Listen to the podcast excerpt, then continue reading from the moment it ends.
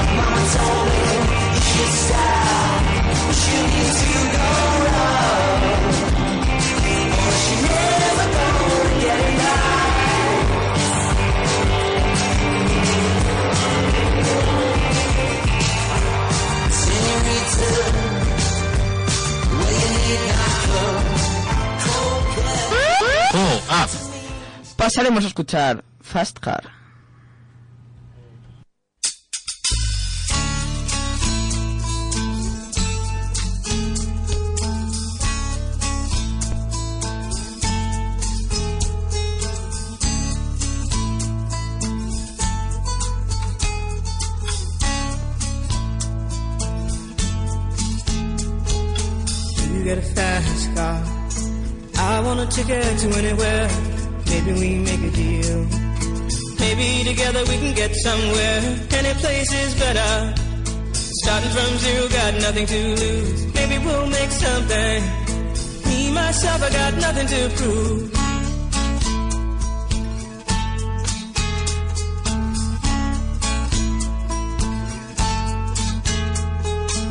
You get a fast car. I got a plan to get us out of here. Been working at the convenience store. Managed to save just a little bit of money. Won't have to drive too far. Just cross the border and into the city. You and I can both get jobs and finally see what it means to be living.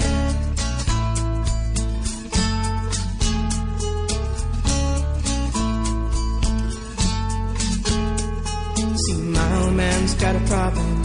Yeah, but the bottle, that's the way it is. He says body's too old for working. Body's too young to look like his. My mama went off and left him.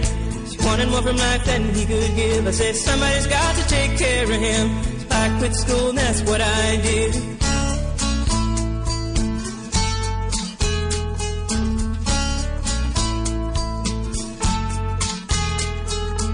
You got a fast car. Is it fast enough so we can fly away? We gotta make a decision. Leave tonight or live and die this way.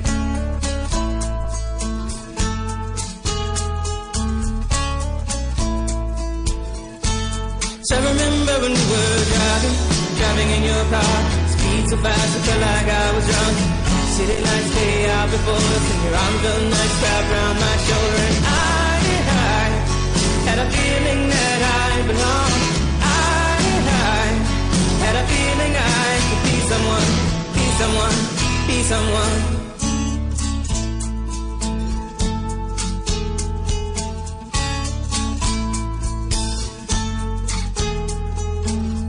Got a fast car. We go cruise and entertain ourselves. Still ain't got a job. Now work in the market as a checkout girl. I know things will get better. You'll find work and I'll get promoted. We'll move out of the shelter. Buy a bigger house and live in the suburbs.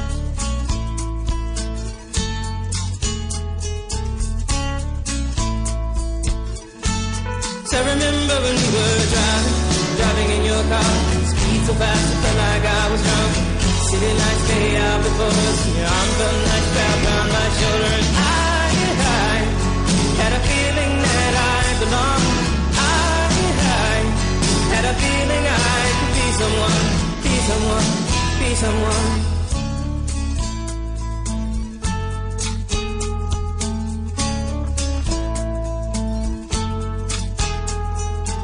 You got a fast car. I got a job that pays all our bills. You sell drinking late at the bar. See more your friends than you do your kids. I'd always hope for better. Thought maybe together you and me find it. I got no plans, I ain't going nowhere. Take a fast car and keep on driving.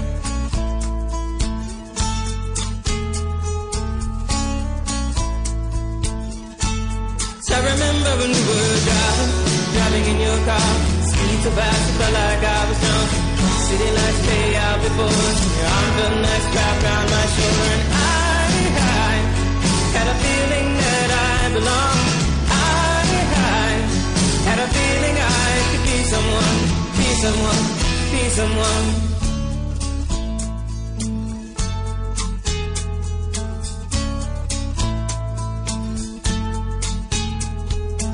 You got a fast car. Is it fast enough so you can fly away? You gotta make a decision. Leave tonight or live die this way.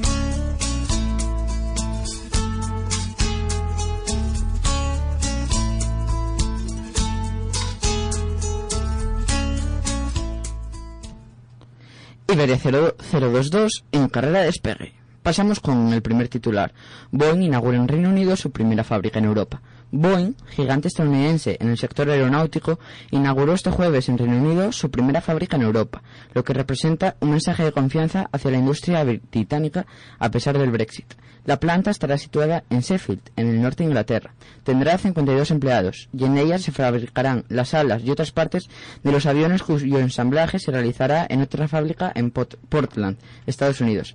Que Boeing escoja implantarse en el corazón de York- Yorkshire con su primera planta en Europa es una demostración de nuestras capacidades, talento y el potencial de nuestras cadenas de suministros, aseguró el secretario de Estado británico de, Negocios, Greg Clark.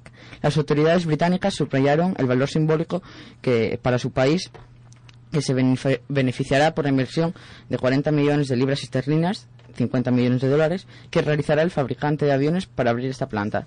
Dari, Bueno, como siempre yo dando mi opinión. Eh, vale, sí, es una es un buen dato para la economía eh, europea en general, no de la Bueno, ya no lo va a ser. No, no, eh, para eh, Inglaterra está dentro de Europa, no dentro de la Unidad, Unión Ah, bueno, Europea. sí, sí. Por eso es un buen dato para la economía europea, pero no en el sentido de la Unión Europea, obviamente. Mm, para Inglaterra, obviamente, es un gran paso, un gran avance y probablemente genere muchos ingresos. Y bueno, para el resto de, por ejemplo, compañías aéreas de, de Europa, de, de Inglaterra, eh, va a facilitar mucho las cosas porque los pedidos van a ser en cierta cantidad más baratos porque van a estar producidos aquí, en el entorno de la Unión Europea. No quiero decir en la Unión Europea porque, como sabemos, el Inglaterra está fuera, en Brexit.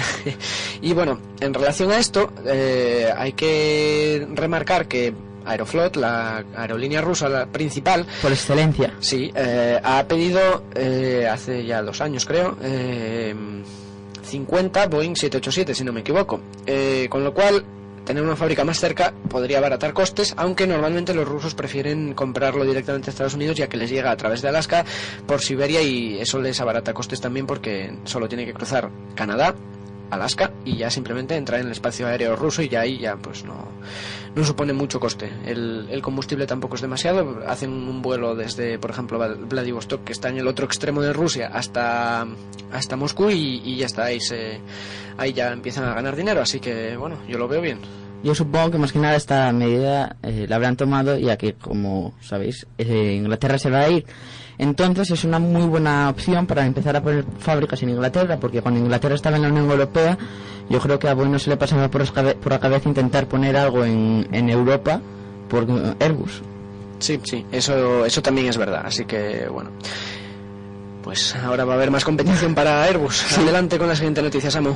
España. El gobierno anuncia una nueva convocatoria de 134 plazas de controlador aéreo. El gobierno ha anunciado en una nueva convocatoria de 134 plazas de controlador aéreo durante el transcurso de este jueves del acto de la firma del Acuerdo Nacional de Bases entre ENAIRE y la Unión Sindical de Controladores Aéreos, USCA, que representa al 93% de los efectivos que emplea la matriz de AENA, pactado en julio. Así lo ha anunciado hoy el secretario de Estado de Infraestructuras, Transporte y Vivienda y presidente de ENTE, pero es ahora que ha presidido la firma del citado acuerdo de bases entre el director general de NAIRE, Ángel Luis Arias, y el presidente del sindicato de USCA, Pedro Gare- Grare- Graguera. Bueno, pues Poco que comentar. Sí, simplemente que mm, aquí, bueno, en todo el mundo el, el tráfico aéreo es eh, grande. Quiero decir que sí, que los controladores aéreos se desgastan, por decirlo de alguna forma, rápidamente y bueno, pues de vez en cuando hay que ir creando nuevas eh, entradas al trabajo porque porque en pocos años el pues entre el- no sé qué cantidad no sé qué porcentaje pero yo diría que más de la mitad de los controladores que hay pues se van a retirar porque el ratio de edad me imagino que Es- es, sí, es alto. y se, se retiran más joven que, que en otros trabajos porque es un trabajo de riesgo que te- además supone mucho estrés Sí, sobre todo estrés. Además, bueno, si al final se llega a tomar la medida que está prevista, que quieren que controla- eh, aeropuertos así secundarios, como puede ser Asturias, eh, tengan un, un único controlador, es decir, uno en Madrid, que tenga datos del META y a partir de ahí eh, controle los aviones, a lo mejor tienen que, que reducir eh, el número de plazas por porque haya demasiada demasiado número Pues de sí, controladores. es cierto pero a mí eso no me parece bien porque no me gusta la idea de que el controlador esté en Madrid en y todo eso. A mí por ejemplo cuando hay alguna tormenta o tal es Sí. mucho más fácil que estén aquí y vean el campo porque te pueden decir exactamente lo que está pasando. Desde Madrid vale muy bien te puede decir haz esto o haz lo otro pero no sabes si está lloviendo y siempre puede fallar el radar del tiempo y cualquier cosa y pues yo lo- no me parece bien pero bueno. Hubo un accidente de un turboprop de Alaska Airlines que eso, en Estados Unidos ya se está implementando este programa y era un día de bastante mala visibilidad. Los pilotos contactaron con Torre, Torre le dio el meta, le dijeron haz lo que puedas. Pero sí que es cierto que mm, al final se estrellaron porque estaba mal configurada la aproximación. Pero bueno, sí es cierto que si el controlador hubiese estado en el aeropuerto les hubiese podido decir, oye, no os veo y ya os tendría que estar viendo por visibilidad. Así que bueno, esperemos que, que no se tome esta medida. Sí, bueno, eh, quería añadir eh, también que en Alaska muchos aeropuertos no tienen directamente controlador de torre de hace años ya porque se controla desde centro, no hay torre en el aeropuerto, entonces centro es el que te va indicando si puedes aterrizar o no y el tráfico que hay en la zona. Pasamos a la siguiente noticia. El próximo lunes abrirá sus puertas el nuevo aeropuerto de Estambul. El próximo lunes se abren oficialmente las puertas del nuevo aeropuerto de Estambul, como parte de la celebración del 95 aniversario de la proclamación de la República de Turquía. Y el avión que entrará en, en la historia como el primero de pasajeros que despega de esa terminal será el vuelo Tango Kilo 2124 de la aerolínea Turkish Airlines. El vuelo será el 31 de octubre y después la aerolínea de bandera turca realizará varios vuelos diarios internacionales a Azerbaiyán, Bakú y Chipre, Erkan y nacionales a Ankara, Antalya e Izmir. Antalya e e- Iz- Izmir, informó la aerolínea. Esta empresa, que transportó a más de 57 millones de pasajeros en vuelos nacionales e internacionales en los primeros nueve meses de 2018, anunció que el traslado de la nueva terminal será gradual. La idea es que el 31 de diciembre de 2018 todas las operaciones se realicen desde el nuevo aeropuerto de Estambul, Istanbul New Airport. Bueno, pues está bien que Bien, haya nuevos aeropuertos. aeropuertos. Sí. Poco que comentar de esta noticia. Bueno, también remarcar que aerolíneas como las que ya hemos hablado hoy, eh, Aeroflot, por ejemplo, el año pasado cumplió también 95 años, se celebró con una librea especial, así que probablemente me imagino que veremos alguna librea especial de, de Turkish Airlines, sí. probablemente, ¿no? Además, supongo que bueno harán algo parecido a lo que hizo Iberia con el A330 y la patrulla Águila en Cuatro Vientos con los Turkish Star. Algo bastante bonito. La fascinante historia del Boeing 747, el enorme avión de pasajeros que logró volar más lejos y con más pasajeros que ningún otro hasta la fecha. Es 30 de septiembre de 1968. Miles de personas se congregan se congregan en la nueva planta de Boeing, en Everett, a unos 50 kilómetros de Seattle, Estados Unidos, para conocer el nuevo y radical diseño de la empresa de fabri- fabricante de aviones. La iniciativa, sin embargo, no tiene su origen en esa compañía, sino en, unos- en uno de sus clientes. Juan, Tip- Juan Tipe, el jefe de la aerolínea Panam, se ha dado cuenta de que aumenta la congestión en los aeropuertos y que hay un y que, aunque hay un incremento en el número de vuelos, los aviones solo pueden llevar una cantidad relativamente pequeña de pasajeros. Una aeronave más grande puede ayudar a las compañías aéreas a reducir los costos, por, los- lo que Tipe pide a Boeing que diseñe algo completamente diferente, un superavión que duplique el tamaño de su modelo 707, hasta ahora la estrella comercial de la compañía. El nuevo avión se convertirá en sinónimo de glamour, de los viajes de larga distancia, redefinirá la forma y el tamaño de los aeropuertos y se convertirá en un vehículo fundamental para las, es- para las empresas de transporte de carga.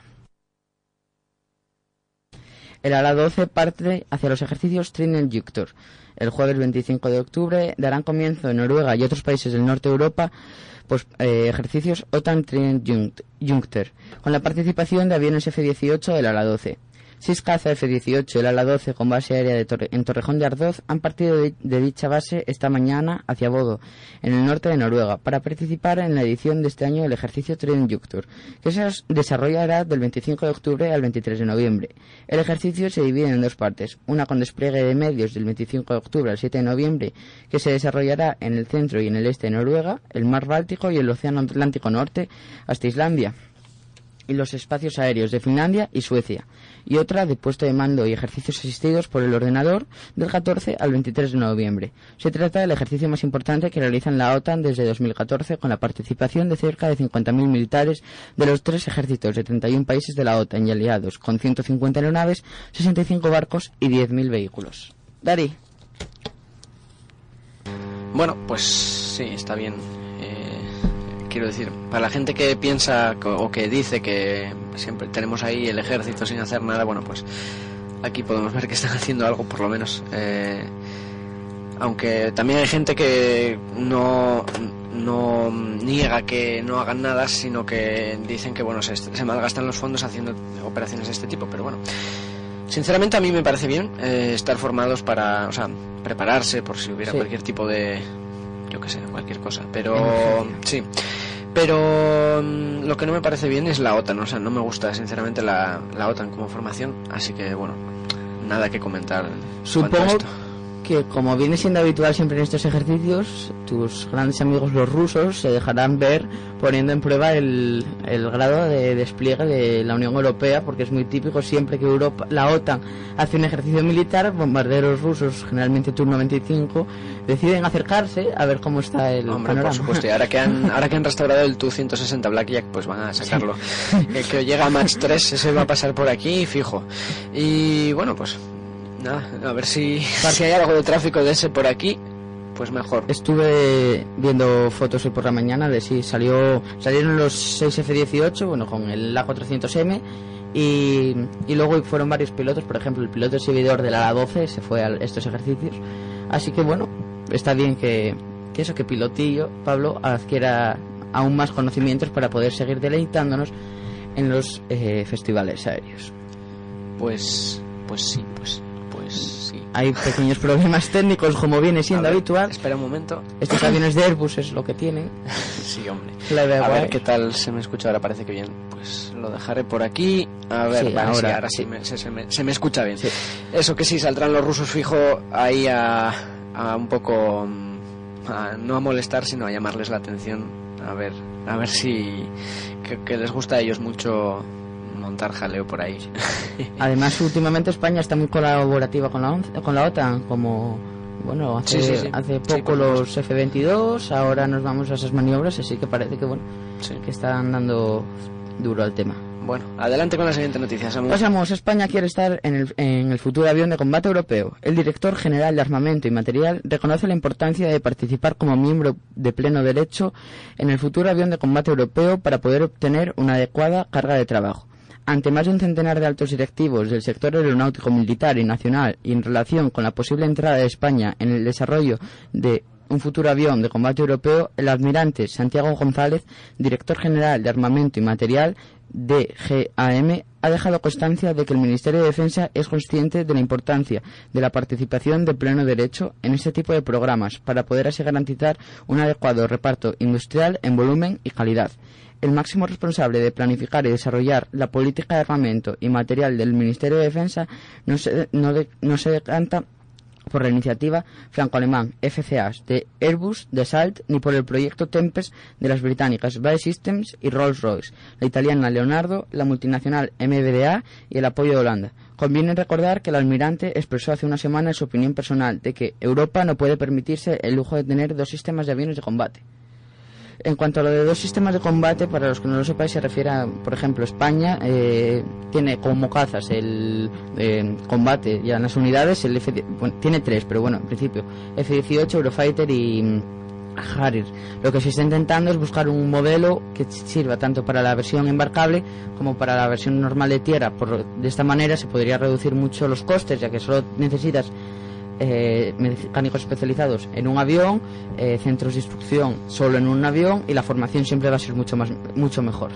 Sí, según escuché, eh, están hablando algo del F-35, ¿no? Sí, en principio España va a ser por el que se va a encantar el F-35 y en cuanto a formación, Airbus eh, nos propuso crear el prototipo, el C-102 del, del, del actual Sí. C-101, pero bueno, la, la idea se escapa un poco del presupuesto de España, así que supongo que optarán por los T6, que hablamos en el anterior programa Sí. de ellos, que bueno, están bastante bien y Bueno, habrá que ver. Cuando se sepa algo, pues Sí. lo contaremos aquí. Lo único es que perderemos eh, motores a, a reacción en, en formación de futuros pilotos. Pasamos con otra noticia. London Gatwick planea habilitar su segunda pista, incrementando un 30% de capacidad. El segundo aeropuerto más ocupado de Gran Bre- Bretaña, el aeropuerto de London Gatwick, está tratando de hacer uso de la segunda pista que actualmente no se usa, lo que potencialmente aumenta su capacidad diaria de vuelo. El movimiento para activar la pista eh, inactiva se produce cuando la capital del Reino Unido enfrenta una crisis de capacidad potencialmente paralizante, según un informe del gobierno publicado el año pasado. El aeropuerto tiene actualmente dos pistas, la pista 26 eh, izquierda y la 08 derecha, y la pista 26 derecha y la 08 izquierda. Sin embargo, solo se usa la 26 izquierda y la 08 derecha manejando todos los despegues y aterrizajes, mientras que la pista paralela 26 de- eh, derecha y 08 izquierda se usa simplemente como una calle de rodaje. Aunque se utiliza eh, como una pista de emergencia cuando la pista principal está bloqueada por una aeronave inhabilitada o para el mantenimiento de rutina, rara vez se utiliza eh, para esos fines. Los planes sobre qué hacer con la pista se anunciarán el jueves cuando Gatwick los publique. Actualmente, un acuerdo legal de 1979 entre la Autoridad Británica de Aeropuertos y el ayuntamiento local impide que el aeropuerto use la segunda pista para operaciones de rutina, cuando la pista principal está disponible para su caso. Sin embargo, esto expirará el próximo año y podrá allanar el camino para un aumento de la capacidad de hasta el 30%. Bueno, eh, sinceramente, yo creo que eh, en Londres ya hay suficientes aeropuertos y no me no veo necesario el incremento de capacidad para Gatwick, ya que hay aeropuertos cerca que pueden asumir esa capacidad si es necesario y de hecho hay aeropuertos cerca de, mm, de Gatwick, eh, no Stansted puede ser Sí. que que incluso tienen capacidad para más y no tienen más vuelos por por diversas cuestiones, así que todo ese tráfico, ese 30% más que podría adquirir eh, Gatwick, si no me equivoco, sí, Sí. eh, podría ir a Stansted o podría ir a, a aeropuertos de la zona y eso abarataría los costes porque abrir una pista nueva y hacer que los aviones aterricen ahí va a incrementar el precio del billete a ese aeropuerto en concreto. Sí, porque aunque la pista ya esté pavimentada, Claro. está claro que una pista que se lleva utilizando toda la vida como calle de rodaje Sí. no está en las condiciones Y que además para operar. no sé qué planes tienen, pero probablemente una de las dos, o sea, un extremo de la pista por lo menos, le quieran poner el, el ILS. Sí. Poner un ILS no es barato. Lo sabemos aquí en Asturias por experiencia. Además que mm, la población local se va- la población local sí se va a quejar ya que bueno el pasar de tener una pista que raramente está operativa a que te empiecen a pasar los aviones por encima de tu casa en Londres que tienes tráfico si no me equivoco Gatwick, Gatwick es 24 horas así que bueno sí que supondrá un, un mayor número de de vuelos Emirates busca tripulantes de cabina en España. Emirates ha organizado varias jornadas en Valencia, Granada y Madrid para seleccionar tripulantes de cabina de pasajeros para el próximo mes de noviembre, tras los ya, tras los ya realizados en Barcelona, Palma, Mallorca y en la capital, ha informado la compañía en una nota. La, aerolínea con sede en Dubái ha, con- eh, ha con- eh, contactado con la agencia que organizará tres sesiones para el reclu- reclutamiento de tripulantes de cabina en Barcelona, 29 de octubre, 6 de noviembre y 21 de noviembre. En Madrid, las jornadas se celebrarán el 8 de noviembre en el Hotel Iberostar. Las, letras de Ma- las fechas de Madrid serán el 11 de noviembre en el Hotel Melia Valencia en Valencia y el 13 de noviembre en el Hotel NH Collection Vitoria en Granada. Ahora pasaremos a, a escuchar una pequeña Sí. canción porque Antes de mis noticias. Sí. Vamos a pasar con Fuego de Lenny Fureira.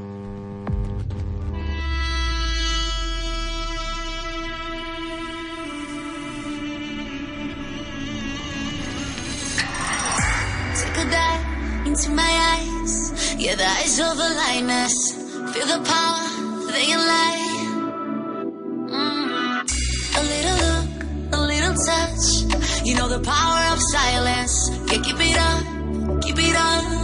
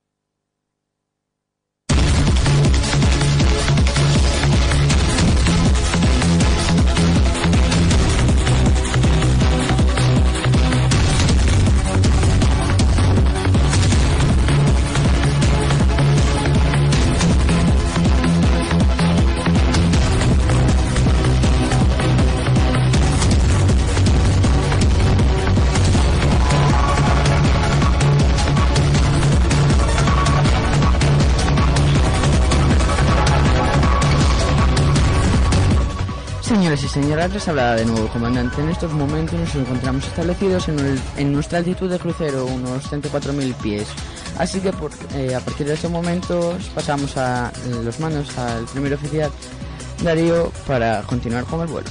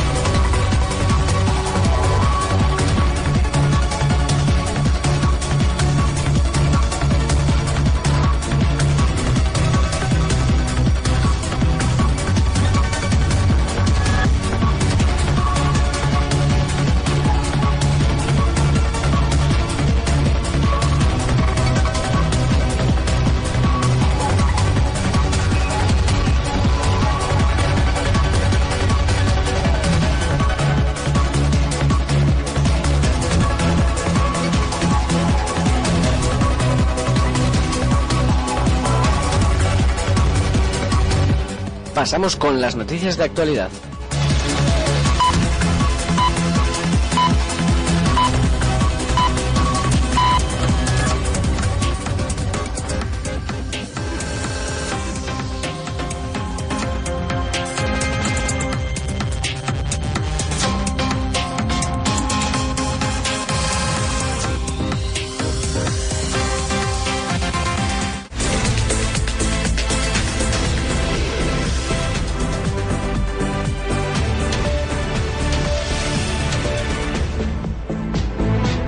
Con el resumen de los titulares de las noticias de hoy, 26 de octubre.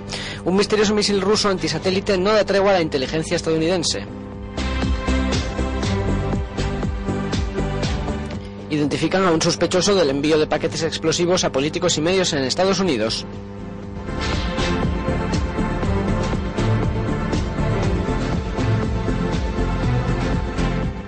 El tercer asunto del día, Barcelona pide la abolición de la monarquía.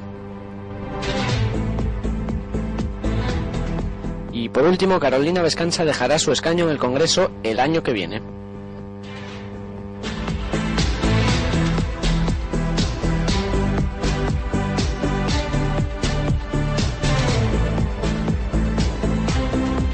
Vamos con la primera noticia. Un misterioso misil ruso antisatélite no da tregua a la inteligencia estadounidense.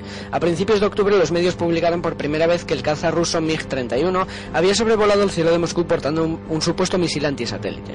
En realidad se trataba de un prototipo del futuro proyectil. La fuente de CNBC también acaba de precisar que no se trataba de un misil sino de un prototipo destinado a acreditar su compatibilidad con la aeronave. Las maniobras empezaron en, septiembre y todavía siguen en curso. La misma fuente precisó que para el año 2019 están previstos los lanzamientos de prueba de dichos prototipos. Dentro de cuatro años las pruebas deberían completarse, de manera que el misil podría entrar entonces a formar parte del ejército ruso. Vamos con el segundo asunto. Identifican a un sospechoso del envío de paquetes explosivos a políticos y medios en Estados Unidos.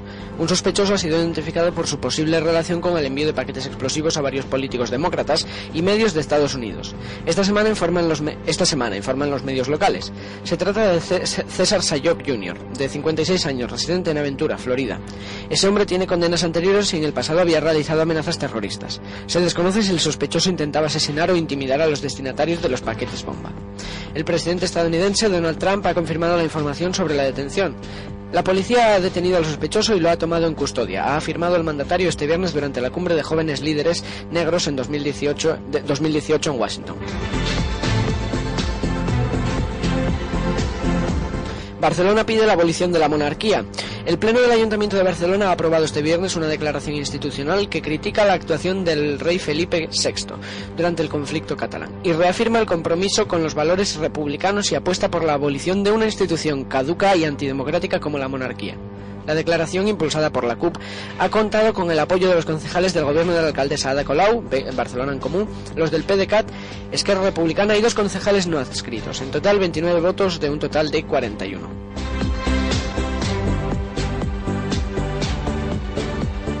Por último, Carolina Vescanza dejará su escaño en el Congreso el año que viene. La diputada de Unidos Podemos en el Congreso, Carolina Vescanza, ha anunciado este viernes que dejará su escaño en la Cámara Baja en el primer semestre de 2019, cuando concluyan los trabajos de las comisiones parlamentarias en las que participa. La decisión la toma un día después de perder la Secretaría General de la Formación Morada, en, en Galicia.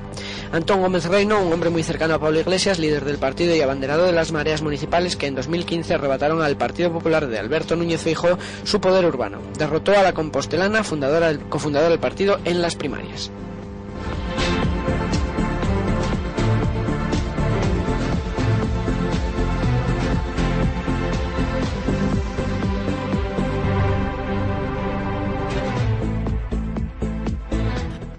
Queremos escuchar Feo, Fuerte y Formal de Loki y yo.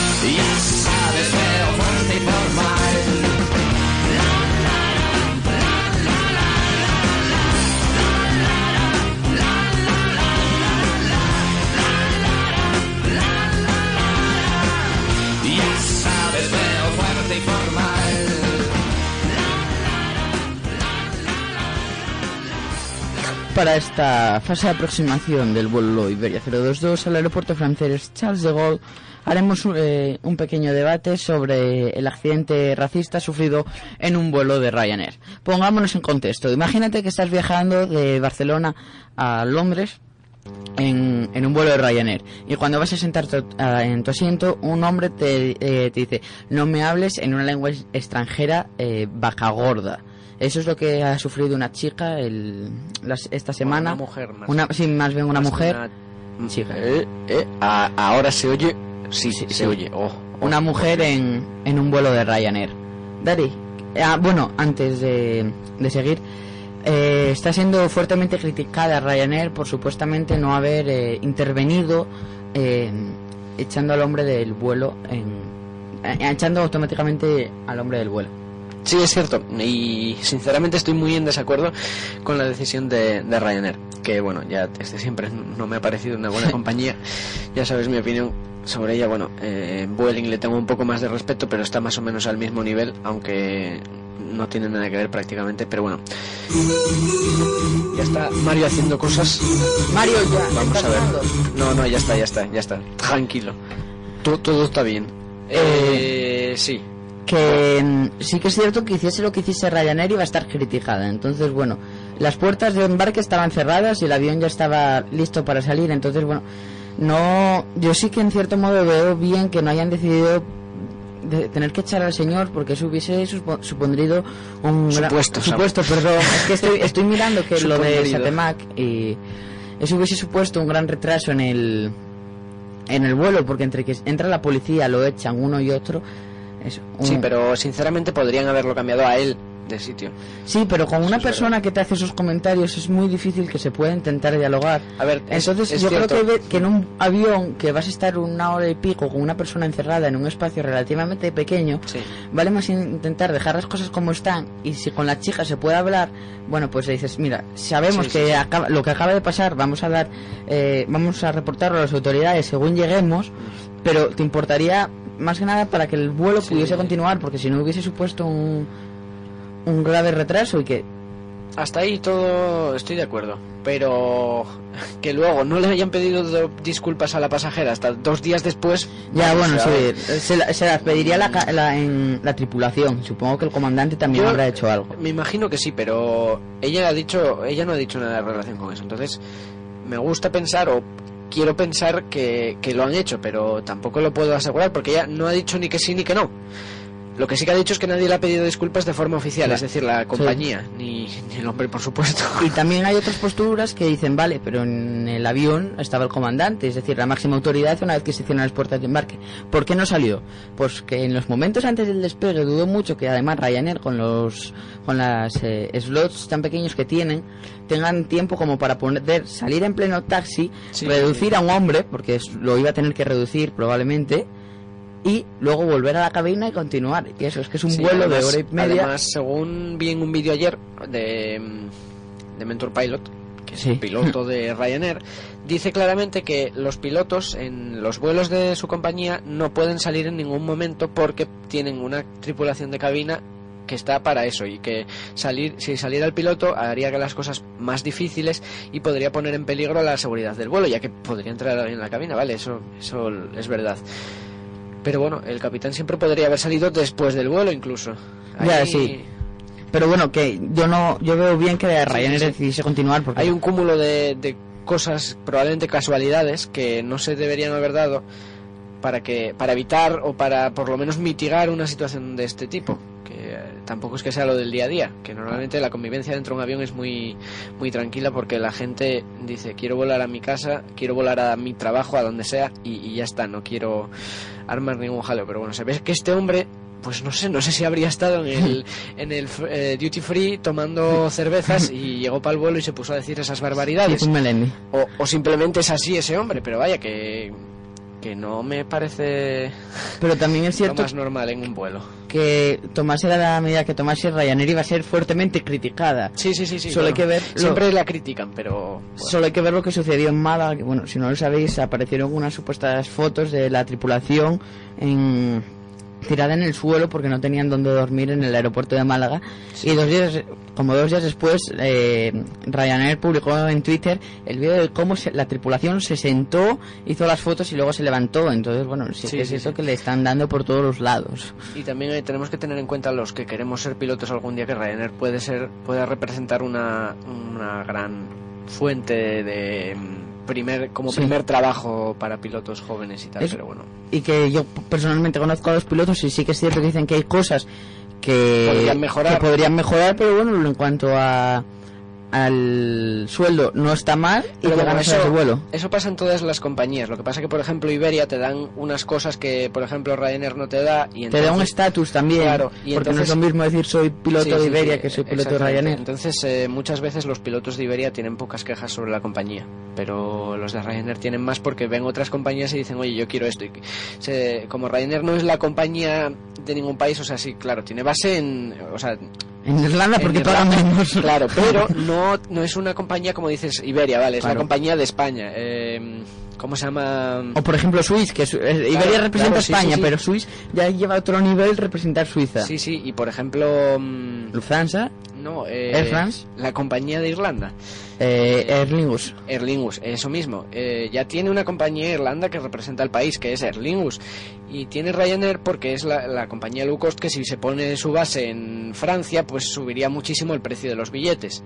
Entonces, eh, no, como no representa ningún país, los pilotos dicen, bueno, vale, soy piloto de, de- esto, pero vale, ¿qué, qué me da esto? Nada. Igual que, que Vueling. Vueling es una compañía low cost, vale, representa a España de alguna forma porque tiene bases en España, Sí. sobre todo también las tiene en Francia, pero los pilotos de Vueling sí que pueden decir, bueno, yo represento, mira, pues, sobre todo pueden decir, yo represento la comunidad de Cataluña, porque tiene base sobre todo, sí, tiene base en Cataluña, Tiene base en la Cataluña. fiscal está en Cataluña, entonces un piloto de allí puede decir, yo represento Cataluña, represento Catalu- Cataluña dentro de España, o si es independentista, pues dice, yo represento Cataluña porque soy independentista. Pero bueno, básicamente eso, y un piloto de volotea, pues No sé- No sé yo El qué representa. No Sí, sé. el Mediterráneo por la, por, la, por la librea, más que nada. Sí, sí, bueno, pues eso, que tienen un poco de desarraigo en cuanto a de dónde, de dónde son.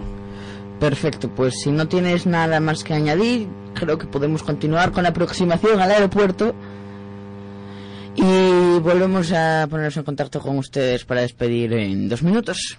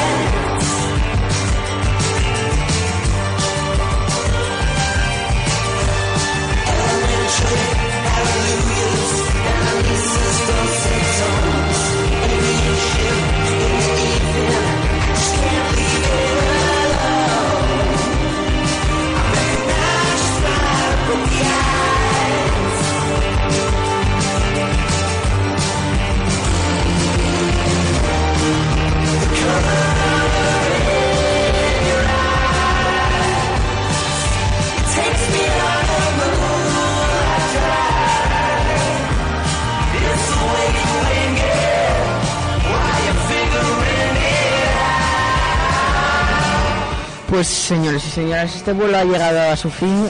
Desde toda la tripulación os agradecemos haber estado con nosotros en el día de hoy. Y bueno, la temperatura en París es de unos 11 grados centígrados, así que sin hay más novedad por el primer oficial, yo voy por finalizado este vuelo. Pues no hay más novedad, aterrizamos sin problema. Nos vemos el viernes que viene. ¡Hasta luego!